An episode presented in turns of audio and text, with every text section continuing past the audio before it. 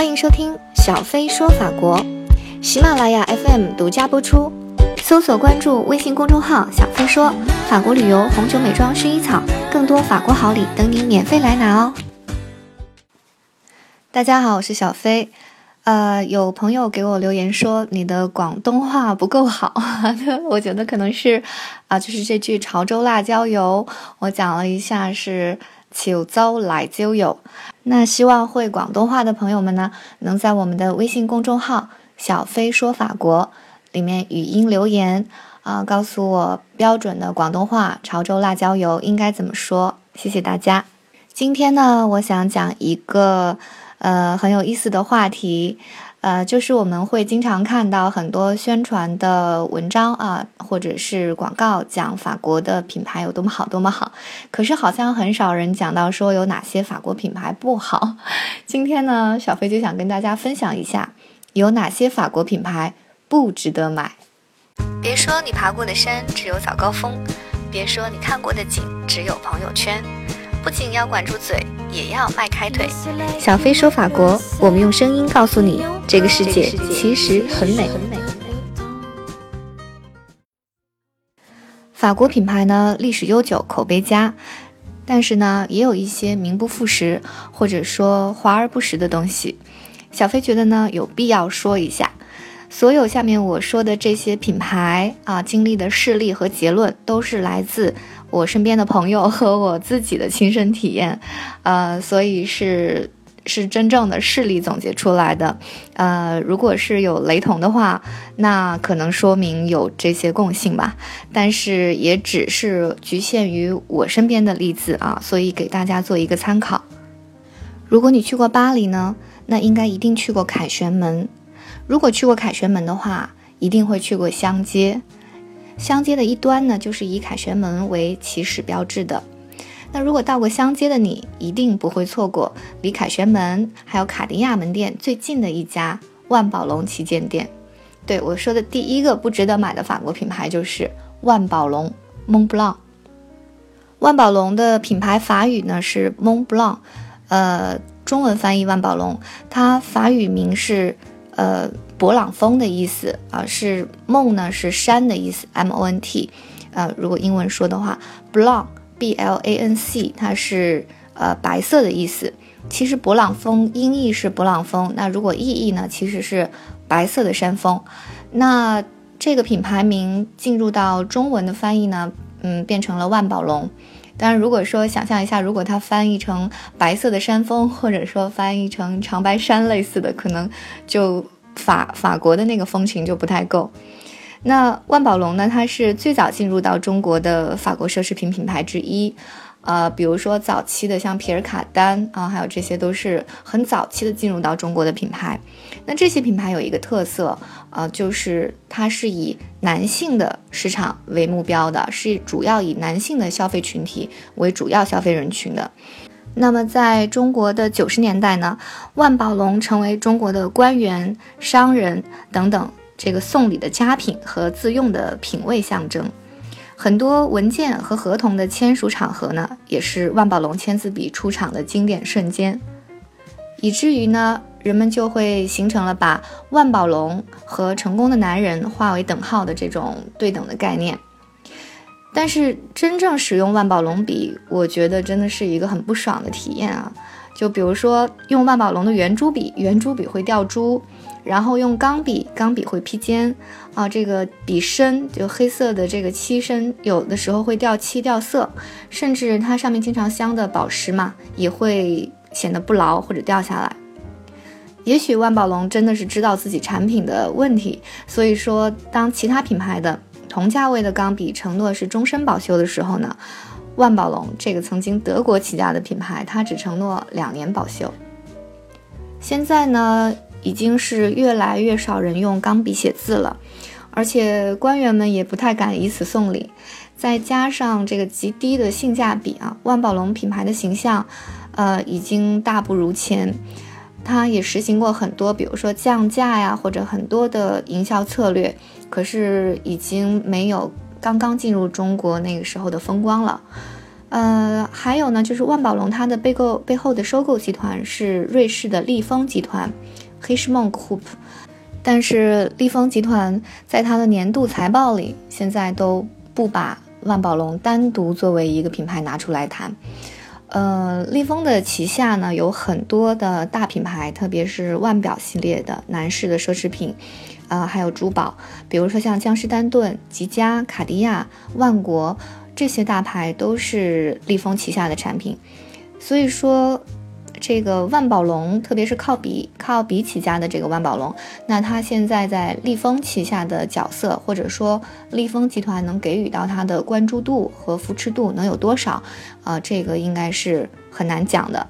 嗯，现在的话，万宝龙已经被藏在了利丰的。并到了利丰的其他一栏里啊，在年度财报中体现，所以可见它在集团集团中的位置是怎样的。呃，当然了，万宝龙呢，除了钢笔之外呢，还有这个腕表、珠宝啊、男士香水等等产品。但是，所有的产品是否会像他曾经的代言人尼古拉斯凯奇一样成为明日黄花呢？这个真的是很难说。呃，有些事情啊，有的时候觉得真的是很巧。有的时候甚至好像有一点宿命的感觉，呃，在二零一四年的十二月份开始，呃，万宝龙的中国区的代言人呢选择了林丹，然后大家又知道，呃，林先生在最近刚刚产生的这一系列形象的这个变化，所以引起了他代言的产品和品牌，应该是都会受到不小的影响。那这就是万宝龙今天的一个呃情况，所以说从这个品牌来讲。嗯，我自身感觉它的性价比真的是不高。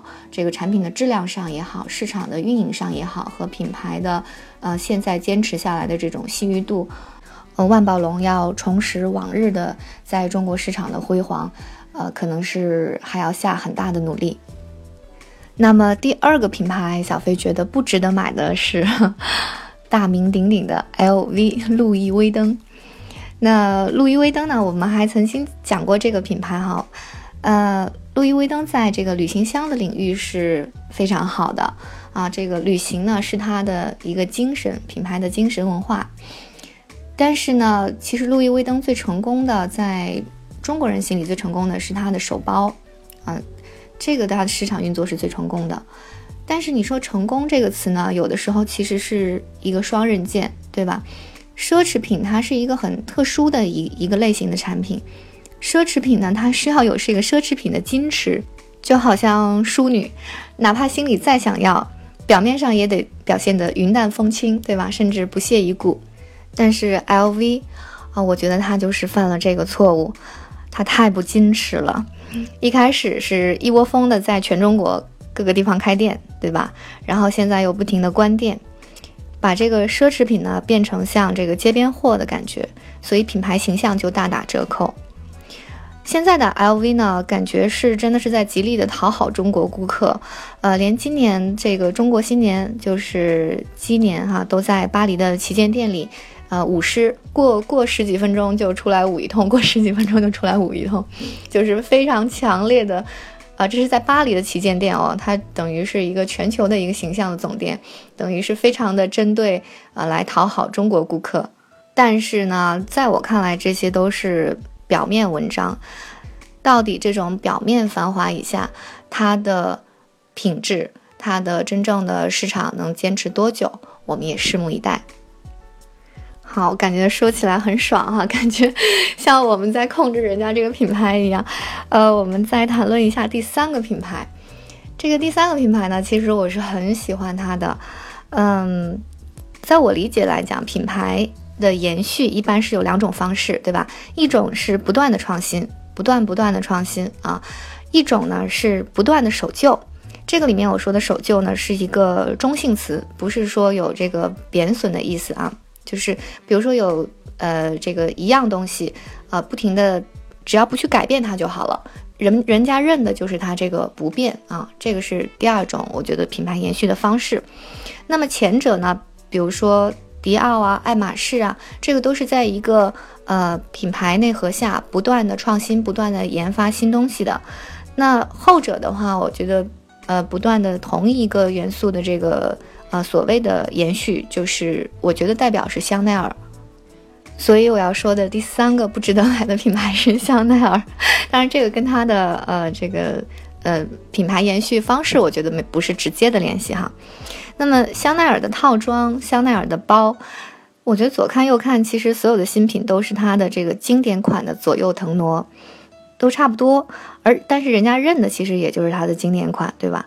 那么香奈儿的服装呢，在中国，我觉得除了周迅作为代言人，在参加这个时装周的时候每年穿两次之外，呃，其实还是很少能够经常看到有人穿的。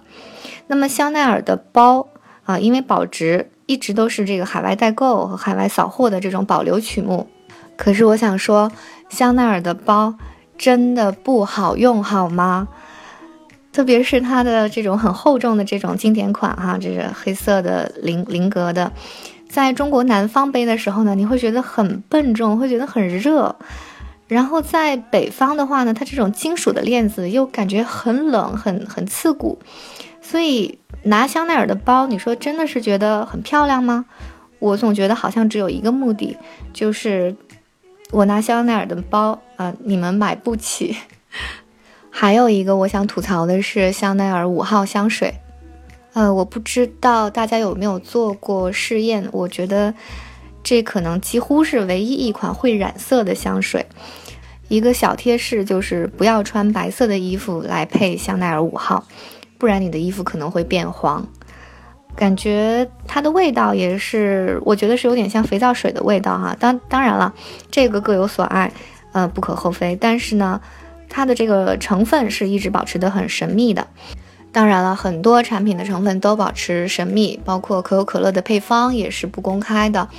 但是呢，这个早前呃，欧盟有检测机构进行了化学检测，然后检测出这个香奈儿是有化学香料和有数台的致敏成分。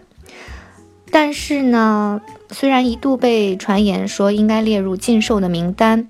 可是如今的话，还是在卖，而且卖得很好。我个人呢，我是非常的欣赏啊香奈儿的品牌创始人可可香奈儿小姐的，呃，特别是它的独立的和这种革命性的精神。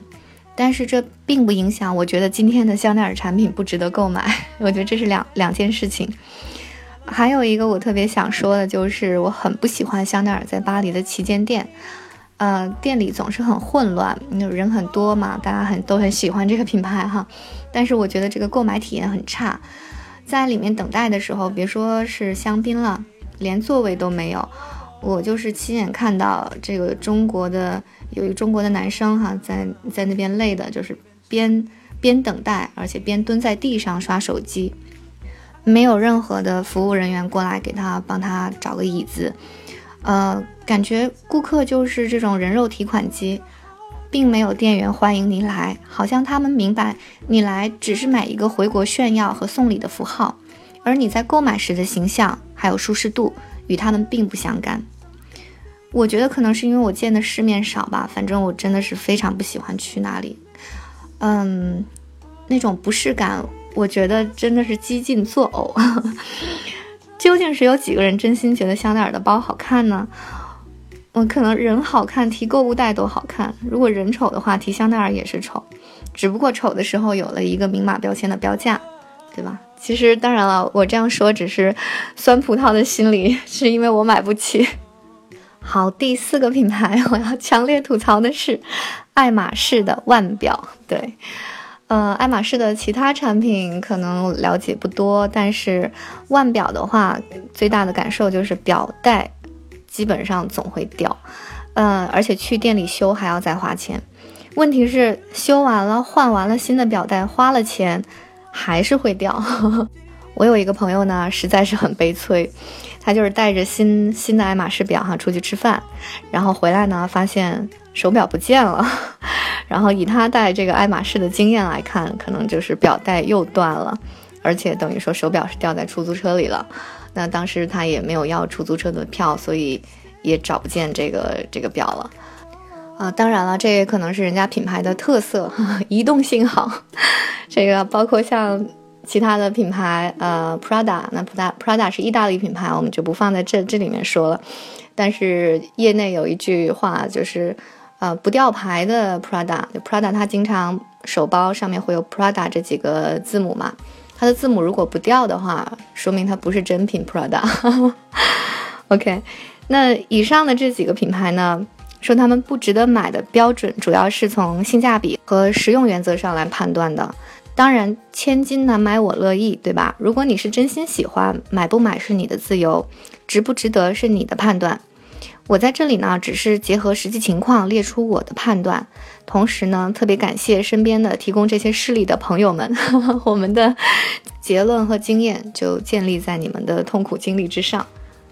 好，那么还有哪些法国品牌不值得买呢？欢迎大家来补充，谢谢大家。好像把所有这些大牌都得罪遍了，不过没关系，反正我也买不起。